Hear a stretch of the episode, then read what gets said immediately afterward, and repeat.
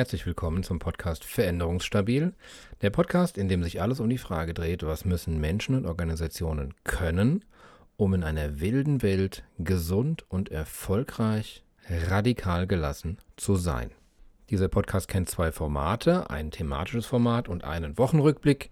Diese Folge ist der Wochenrückblick auf die KW 21. Am Ende dieser Folge werdet ihr wissen, warum das Thema KI, das Thema Metaverse als Top-Trend in der Technologie abgelöst hat und warum das eine blödsinnige Aussage ist, wie wir KI verwenden können, um empathischer zu werden, warum Salamander die russische Armee mit Leder versorgt und wie wir mit einem systemischen Werkzeug radikal ehrliches Feedback in einem Unternehmen zum systemischen Lernen verwenden können.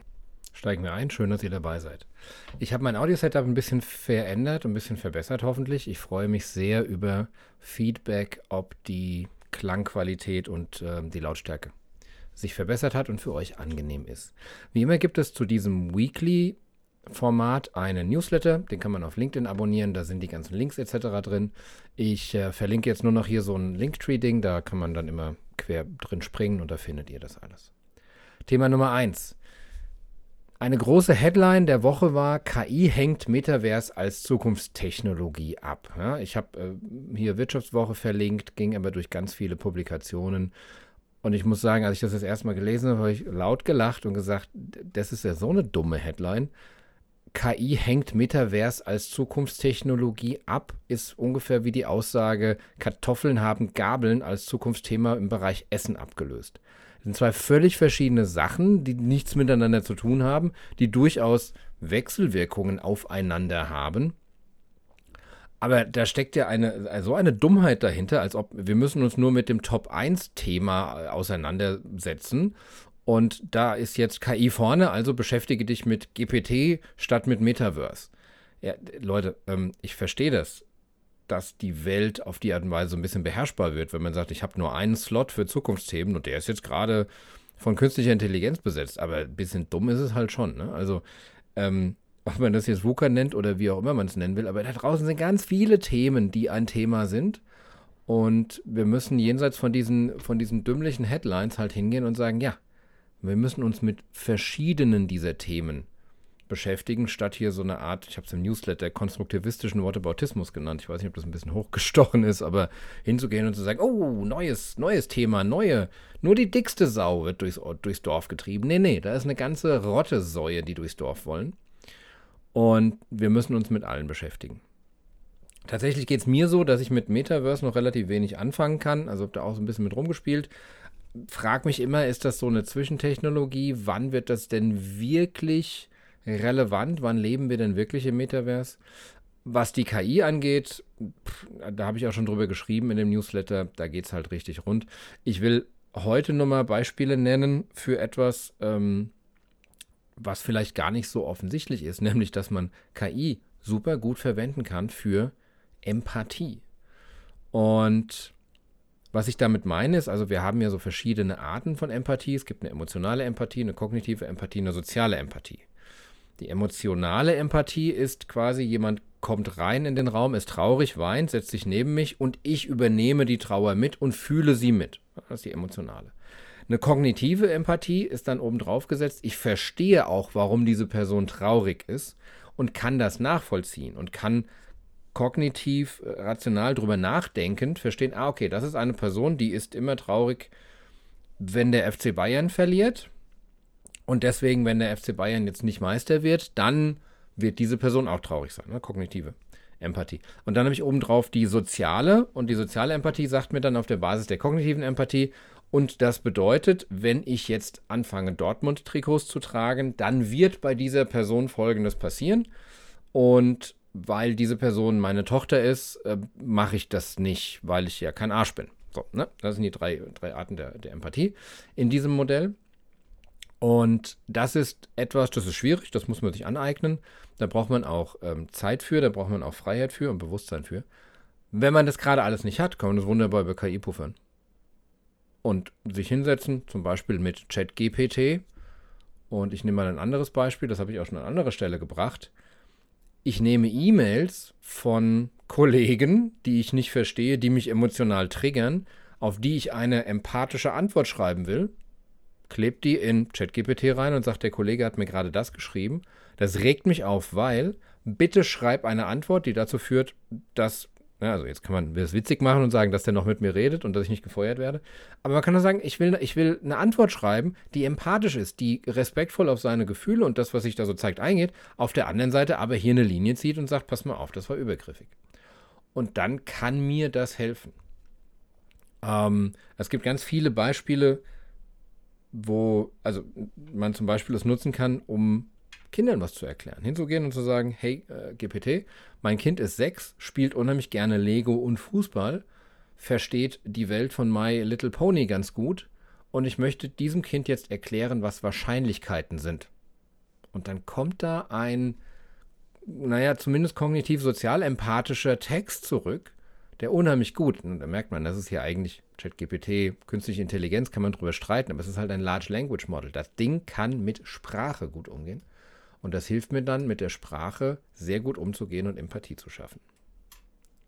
Thema 2. Nina Julie, Julie Lepic ist die Gründerin von Fantasy. Ähm, Bomben-Startup, guckt euch das mal an. Und zwar, das Produkt ist Audioerotik, nicht Auto, aber wahrscheinlich auch, aber Audioerotik für Frauen. Und läuft wohl ganz gut.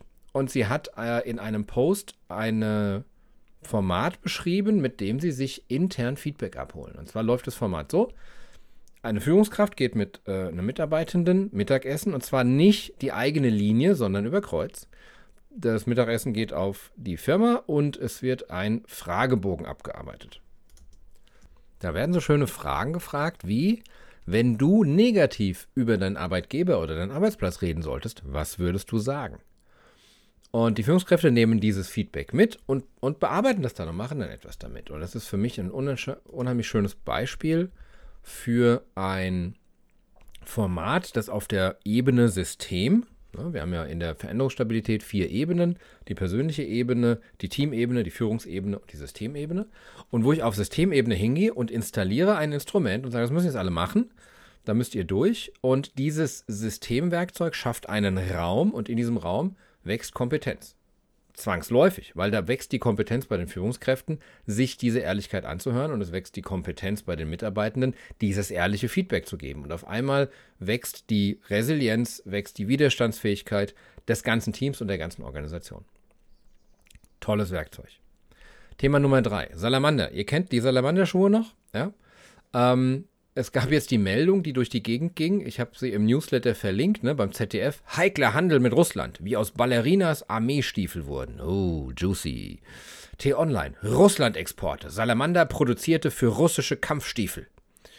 Tagesspiegel. Motoren, Raketen und Schuhe. In welchen Bereichen europäische Firmen die russische Armee unterstützen? Also, ne, da geht schon was rund. Was war passiert? Salamander verkauft Lederfaserstoff, den man für Ballerinas verwenden kann, an eine russische Firma, ein russisches Unternehmen. Und die äh, sind halt im Krieg und haben auf Kriegsproduktion umgestellt. Uah, Kriegsproduktion, ne? dass man sowas mal sagen muss überhaupt.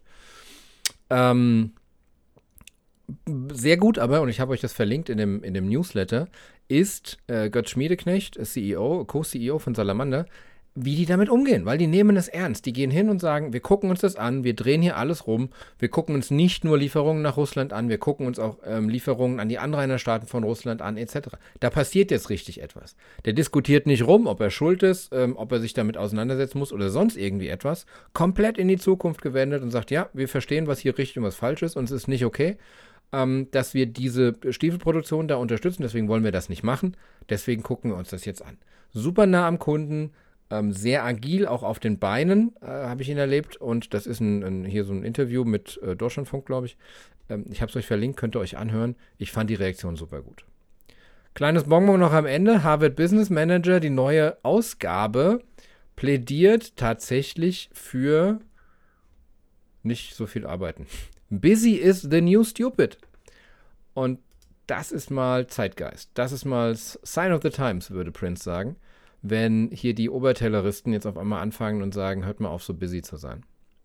Mein Kommentar dazu, den ich auch dort gepostet habe, ist, das ist halt einfach gesagt, ne, so kalenderspruchsmäßig, wir müssen aufhören, so busy zu sein. Aber man muss sich die Frage stellen, warum ist das so?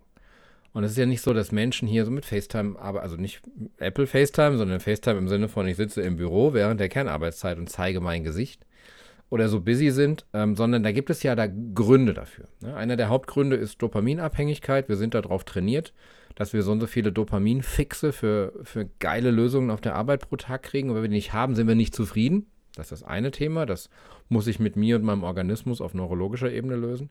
Und das andere Thema ist, das habe ich beobachtet in, in unheimlich vielen Organisationen, ich brauche als Mensch Erfolge. Ich muss, ich muss meine Erfolge, was ich tue mit meiner Arbeit, ich muss es sichtbar machen. Und ich muss es fühlen können, ich muss spüren können. Jetzt ist das Problem, ich habe nicht immer die Möglichkeit. Die beste Möglichkeit ist, ich habe Ergebnisse. Ich kann zeigen, ich habe heute so und so viele Stühle gebaut. Ich Tischler habe heute fünf Stühle gebaut oder einen Superstuhl oder.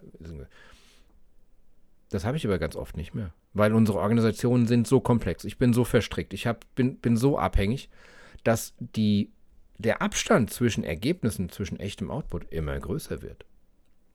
Und was mache ich dann?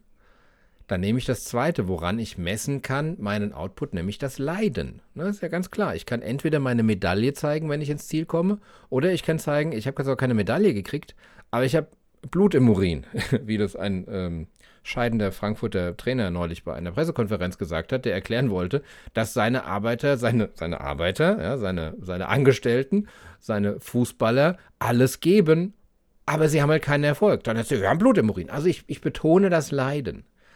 Und das heißt, diese Business, dieses Leiden, das wird automatisch betont, wenn ich mich in einem Umfeld bewege, in dem ich keine Ergebnisse produzieren kann. Also muss ich doch wieder auf der systemischen Ebene hingehen und muss mir angucken, was ist denn eigentlich ne, toxisch? Wenn wir sagen, wir haben ein toxisches Umfeld, dann meinen wir ganz oft, da schaukeln sich äh, irgendwelche Na Narzissten und Soziopathen gegenseitig hoch. Ja, auch, aber ein toxisches Umfeld ist halt auch, wenn ich organisatorisch so Silo-Denken über Zielsysteme über Kommunikationswege, über Meeting-Infarkte so hart verankert habe, dass ich keine Ergebnisse mehr produzieren kann, weil dann fallen wir automatisch dahin, dass wir das Leid betonen. Das eigene Leid, die eigene Business und wie hart wir hier arbeiten. Und so müssen wir da rauskommen. So, die Bonus, der Bonusteil sollte 30 Sekunden sein, waren jetzt zwei Minuten. Aber so ist das nun mal manchmal. Ich danke euch fürs Zuhören. Man kann diesen Podcast auf Spotify, äh, Apple, Google und Amazon abonnieren. Es ist immer ein bisschen eine Dualität zwischen dem Podcast und LinkedIn da. Vielen Dank fürs Zuhören. Bis zum nächsten Mal. Dieser Podcast ist eine Produktion der O'Donovan Consulting AG.